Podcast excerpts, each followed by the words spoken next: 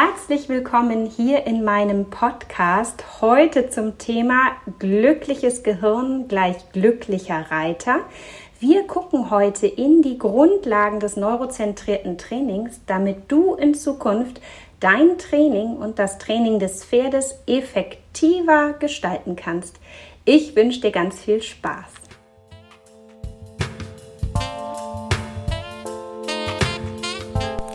Herzlich willkommen zum Sitzkunst-Podcast Reiten mit mehr Bewusstsein, Bewegung und Balance. Steht dir auch manchmal dein Kopf oder Körper im Weg und du weißt, das kann ich besser? Dann ist dieser Podcast genau das Richtige für dich. Denn der Schlüssel für feines Reiten liegt bei dir. Ich bin Julika Valentina, Expertin für Trauma- und neurozentrierte Sitzschulung, weil wir mehr mit in den Sattel nehmen, als wir denken – The mystery is in the history. Muskeln sind dumm. Hast du das schon mal gehört? Das klingt vielleicht auf den ersten Blick ein bisschen plakativ, aber tatsächlich fasst es ganz gut zusammen, dass in unserem Körper im Sinne von Bewegung nichts passiert ohne die Bewilligung unseres Gehirns. Denn unser Gehirn ist der Chef der Bewegung und das, obwohl es nicht an Leistung interessiert ist. Unser Gehirn ist nur interessiert an unserem Überleben. Das heißt, alles, was das Gehirn freischaltet und unterstützt, dient möglichst dazu, dass wir sicher sind und dass wir überleben. Und deswegen ist für das Gehirn die Frage, ist das sicher, auch eine ganz zentrale. Damit das Gehirn gut arbeiten kann, braucht es Sauerstoff und Zucker. Und das ist manchmal schon in unserem Training ein Problem. Denn wenn unser Gehirn nicht genügend Zucker und Sauerstoff, also genug Benzin zur Verfügung hat, um auf Hochtouren zu laufen, dann läuft es eben auch nicht auf Hochtouren und schaltet gegebenenfalls bestimmte Bereiche eher auf einen Überlebensmodus. Vielleicht kennst du das von dir oder von Freunden, die sagen, oh, ich muss erstmal was essen, ich kann gar nicht mehr klar denken. Ist dir das schon mal passiert? Ja, vielleicht. Dann waren das ganz klare Signale deines Körpers, deines Gehirns zu sagen, okay, gib mir mal ein bisschen Futter, damit ich wieder richtig funktionieren kann. Es könnte also sein, dass du einfach mal ein Glas Orangensaft trinken kannst vor dem Reiten und mal schaust, ob es dann besser funktioniert, dein Gehirn und somit auch deine Bewegung. Bei dem Thema Sauerstoff wird das schon ein bisschen komplexer als ein Glas Orangensaft als Lösung. Denn, und das ist meine ganz persönliche Meinung und auch der Eindruck, den ich in der Praxis gewinne, dass die meisten Menschen eher in einer Überatmung sind. Das heißt, dass sie mehr einatmen, als sie ausatmen und es so zu einem Ungleichgewicht kommt. Interessanterweise kann sich das dann nach Schnappatmung anfühlen und Schnappatmung fühlt sich ja eher so an, als würde man nicht gut Luft bekommen Tatsächlich bekommt man dann in solchen Momenten der Überatmung aber nicht gut Luft, weil das System noch so mit Luft gefüllt ist, weil das Ausatmen nicht richtig gut funktioniert. Und an dieser Stelle gebe ich dir gerne eine kleine Übung, mit der du direkt deine Atmung verbessern kannst und somit auch den Sauerstoffhaushalt in deinem Körper. Und zwar versuchst du mal, deine eigene Spucke zu schlucken, nachdem du ausgeatmet hast. Das heißt, du atmest normal ein, normal aus, schluckst einmal deine Spucke und versuchst nach dem Schlucken nochmal Luft aus der Lunge rauszupressen, also noch mehr auszuatmen. Und vielleicht atmest du dann wieder ein oder wenn du kannst, schluckst du gleich noch einmal und atmest noch mehr aus. Das heißt, Sauerstoff und Zucker sind schon mal ganz wichtig, damit unser Gehirn gut arbeiten kann. Aber genauso wichtig ist die Datenqualität, die unser Gehirn bekommt. Und ich gebe dir mal so ein ganz einfaches Beispiel. Ein Gericht kann nur so gut schmecken, so gut die Grundzutaten auch sind. Also umso bessere, qualitätsvollere Produkte ich in den Kochtopf tue, umso besser wird es vermutlich auch am Ende schmecken. Vorausgesetzt, das Rezept ist auch gut. Das heißt, auch beim Kochen haben wir eine Art Input, eine Interpretation und einen Output. Aber nun zurück zum Gehirn. Damit also unser Gehirn eine gute Bewegungsplanung machen kann und damit auch eine gute Bewegungsausführung, braucht es gute Daten, guten Input. Und dieser Input kommt aus unseren Sinnesorganen, aus unserer sensorischen Wahrnehmung. Umso besser wir also unsere Umwelt mit unseren Sinnesorganen wahrnehmen, umso besser ist schon mal die Datenqualität, mit der unser Gehirn dann arbeiten kann. Hierzu mache ich gerne mal ein Beispiel. Umso besser unsere Augen funktionieren, also unser visuelles System, umso bessere Daten bekommen wir auch, umso klarere Sicht wir haben, umso besser kann unser Gehirn auf Grundlage der Daten arbeiten. Und was wir auch kennen, wenn unsere Augen irritiert sind durch Sonnenlicht, durch Nebel, dann wirkt das sofort auf unser Gehirn, weil unser Gehirn eingeschränkte Sicht sofort als Gefahr deklariert und unsere Bewegung einschränkt oder verlangsamt. Das heißt, unser Gehirn reagiert mitunter eben genau und blitzschnell auf die Daten, die es bekommt. Super gute Daten, gute Qualität und gute Datenmenge bedeutet oft, dass Bewegung freigeschaltet wird und Performance, Leistung unterstützt wird, schlechte Datenlage, unzureichende Qualität oder auch unzureichende Masse an Daten sorgt eher dafür, dass das Gehirn ein Sicherheitsproblem hat und uns einschränkt. Wenn unser Gehirn jetzt gut mit Daten versorgt ist, also einen guten Input aus den unterschiedlichen Systemen, aus den unterschiedlichen Rezeptoren unseres Nervensystems bekommen hat, dann ist die Phase der Analyse und der Interpretation an der Reihe. Das heißt, das Gehirn muss die Daten auswerten und einen Plan erstellen, was unsere darauf folgende Aktion sein soll. Wenn wir aus neurozentrierter Sicht so auf das Thema Training gucken, dann bedeutet das eben, dass wir drei Phasen haben. Input, Analyse, Interpretation und Output. Und so könnt ihr mal euer eigenes Training und das Training des Pferdes überprüfen. Befindet ihr euch viel im Output-basierten Training, also immer wieder in der Wiederholung einer Bewegungsausführung?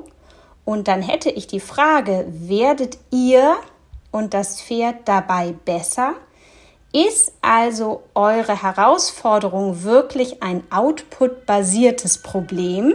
Oder merkt ihr eben, dass in eurem Fall nicht Übung den Meister macht und ihr eher das Gefühl habt, ihr seid im Hamsterrad gefangen, ihr übt und übt und übt und wiederholt und wiederholt und wiederholt, aber irgendwie wird es eben nicht so richtig besser. Ich finde, in der Dressur ist das manchmal auch schwer messbar. Messbarer finde ich, wird es direkt im Springen, denn oft wird ein Sprung eben gar nicht viel besser, wenn ich ihn oft wiederhole. Oft bringt das nur Ermüdung oder vielleicht auch eine Art Gewöhnung. Es kann im schlechten Fall aber tatsächlich auch zu Stress führen.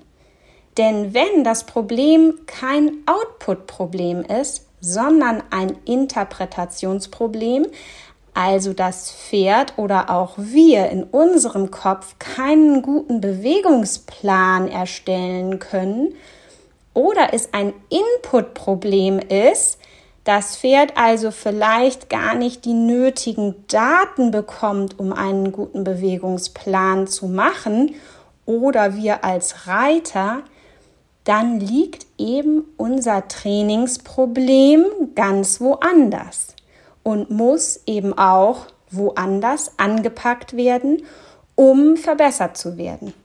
Und genau um diese Systeme, um die Inputqualität und die richtige Interpretation und Bewegungsplanung kümmert sich das neurozentrierte Training. Und deswegen kann man damit auch wahnsinnig individuell und effektiv trainieren. Neurozentriertes Training bedeutet im Prinzip die Kommunikation zwischen Gehirn und Körper zu optimieren. Denn eingeschränkte Kommunikation zwischen Gehirn und Körper und Körper und Gehirn bedeutet immer auch eingeschränkte Leistung. Und das bedeutet auch, dass eben euer Trainingserfolg nicht von eurem Fleiß abhängt, oder von eurem Willen, sondern tatsächlich von der Funktionalität eures Gehirns. Und ich finde das total wichtig zu wissen, weil es an dieser Stelle ja auch entlastend wirkt. Wenn du nämlich das Gefühl hast, dass du schon richtig lange alles tust, um besser zu werden, aber irgendwie nicht so richtig messbar besser wirst, dann kann es eben sein, dass bei dir eher ein Problem im Inputbereich oder im Interpretationsbereich liegt und man, wenn man ganz gezielt in diesen Bereich gehen würde im Training, direkt große Veränderungen hervorrufen könnte. Wie du weißt, ist mir faires Training ganz wichtig, weil ich wirklich einen partnerschaftlichen Dialog mit dem Pferd führen möchte. Und deswegen gebe ich dir jetzt nochmal eine Fallstudie, dass du das Thema nochmal von einer anderen Seite denken kannst. Stell dir folgendes Szenario vor. Ein Pferd wird im Trab auf einem großen Zirkel geritten und soll über eine Stange traben. Nun spürt der Reiter im Anreiten der Stange, dass das Pferd langsamer wird. Frage, was tut der Reiter jetzt? Was würdest du tun? Ich glaube, dass 99 Prozent von uns vermutlich einen treibenden Impuls geben würden. Ob das mit dem Bein ist, ob das mit der Gerte ist oder vielleicht mit der Stimme. Ich glaube, dass 99 Prozent von uns irgendeine Form von Druck vermutlich ausüben würden. Frage an euch. Macht das Sinn? Und die Antwort, die ist vielleicht gar nicht so einfach, weil ich glaube, dass man diese Frage natürlich sehr unterschiedlich beantworten kann. Und ich möchte heute mit euch das ganze Thema neuronal betrachten. Stell dir mal folgende Situation vor. Es ist Dezember, es ist frühmorgens und vor dir auf dem Gehweg schimmert es. Und es sieht aus wie eine Pfütze. Was macht dein Gehirn aus dieser Datenlage? Vermutlich sagt es, hm, es ist Dezember, es ist kalt, es schimmert und es scheint irgendeine Form von Wasser zu sein auf dem Gehweg vor mir. Gleich, es könnte glatt sein. Und was macht dein Körper? Unbewusst, so schnell kannst du gar nicht denken, wie schon vorher deine Füße vermutlich langsamer geworden sind, vorsichtiger, fühlender. Das ist ein sehr gutes Beispiel dafür, wie unser Gehirn arbeitet, um unser Überleben zu sichern. Das ist nichts, was bewusst den ganzen Tag abläuft, dann könnten wir auch nicht mehr viel anderes tun, sondern wir haben einen unbewussten Gefahrenfilter. Und genauso wie wir den haben, hat den auch das Pferd. Zurück zur Stange. Das Pferd ist im Trab auf dem Zirkel. Es sieht die Stange, es hat vermutlich auch verstanden, dass es darum geht, über die Stange zu gehen. Wenn das Pferd jetzt langsamer wird, kann das eben bedeuten, dass der Gefahrenfilter des Pferdes das Anreiten der Stange im Trab als nicht sicher bewertet.